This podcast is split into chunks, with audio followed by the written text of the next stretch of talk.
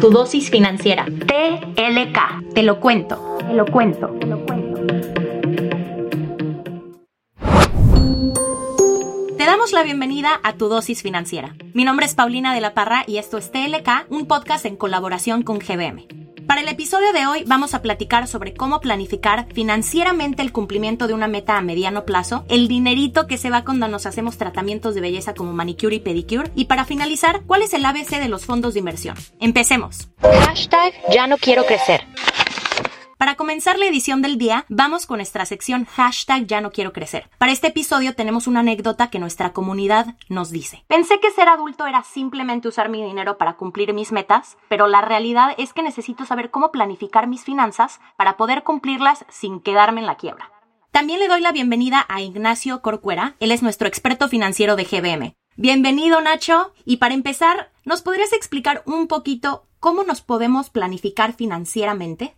Muchísimas gracias por la invitación, Pau. Primero que nada, creo que de lo que tenemos que platicar es que hay que quitarnos esta idea de que el dinero es solamente para ahorrarse. No, el dinero está hecho para gastarse. Dicho esto, tenemos que aclarar que el ahorro es un gasto, pero es un gasto a futuro y es muy importante. ¿Por qué? Porque esto va a hacer que los distintos gastos que queremos llevar a cabo en el largo plazo los podamos hacer de una manera muy responsable y que no estemos gastando dinero hoy en distintas cosas que podemos llegar a, ahorrar para poderle hacer frente a este gasto de mayor importancia. Entonces, es por eso que el gasto para tus distintas metas es algo muy bueno. La diferencia de hacer un gasto de impulso o un gasto planeado es que, uno, al hacer la primera compra, no te quedas en ceros. Y dos, la compra o gasto que acabas de hacer le va a sumar valor a tu vida, hablando de estos gastos de largo plazo. Si un gasto te puede llegar a dejar en la quiebra, pues entonces no lo estás planeando muy bien. Recuerda que para tener finanzas saludables, el primer paso es que debes de considerar tener un, fondo de ahorro con el que puedas llegarle a hacer frente a mínimo tres o seis meses de tus gastos. Ya habiendo tenido este fondo de emergencias planeado, ya podemos empezar a planear sobre distintos gastos de largo plazo.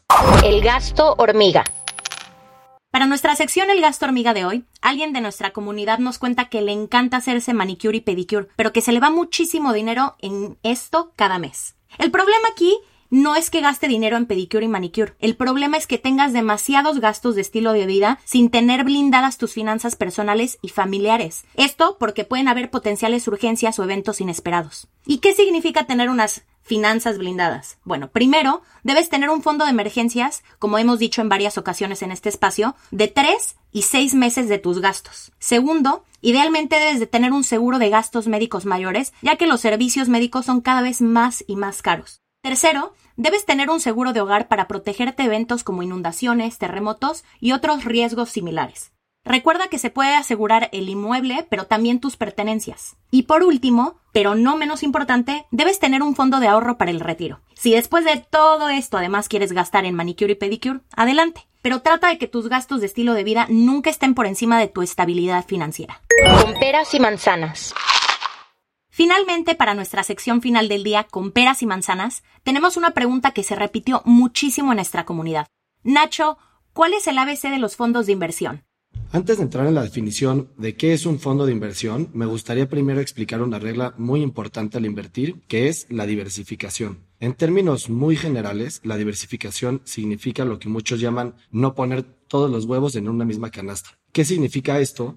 Invertir en instrumentos que no estén relacionados entre sí, para que en caso de que a uno no le vaya bien, puedas tener oportunidad de recuperar con estos otros instrumentos a los que sí les está yendo bien. Entonces, imaginémonos, si queremos invertir en acciones del mercado mexicano, en lugar de únicamente invertir en una, podemos invertir en un fondo que va a invertir en una canasta de muchas acciones del mercado mexicano. Dicho esto, un fondo de inversión es como una canasta en la que vas a poder encontrar muchos instrumentos. Al comprar un título de un fondo, automáticamente te vuelves dueño de esta parte del fondo, o sea, de esta parte de la canasta de productos de inversión en la que el fondo está invirtiendo. Por lo tanto, ya con estas, con esta única compra, ya tienes acceso a una, a una canasta diversificada. En los siguientes episodios vamos a platicar más a detalle sobre cómo son los, cuáles son los fondos de inversión, cómo son gestionados, qué, de qué clases de, de activos hay y cómo los podemos utilizar. Perfecto, Nacho. Muchísimas gracias por tu tiempo y como siempre todas las recomendaciones que nos das son importantísimas. Esto fue todo por el día de hoy. Esperamos que esta dosis financiera te haya gustado. Nos escuchemos en el próximo. Este podcast es una colaboración entre Te lo cuento, Dudas Media y GBM.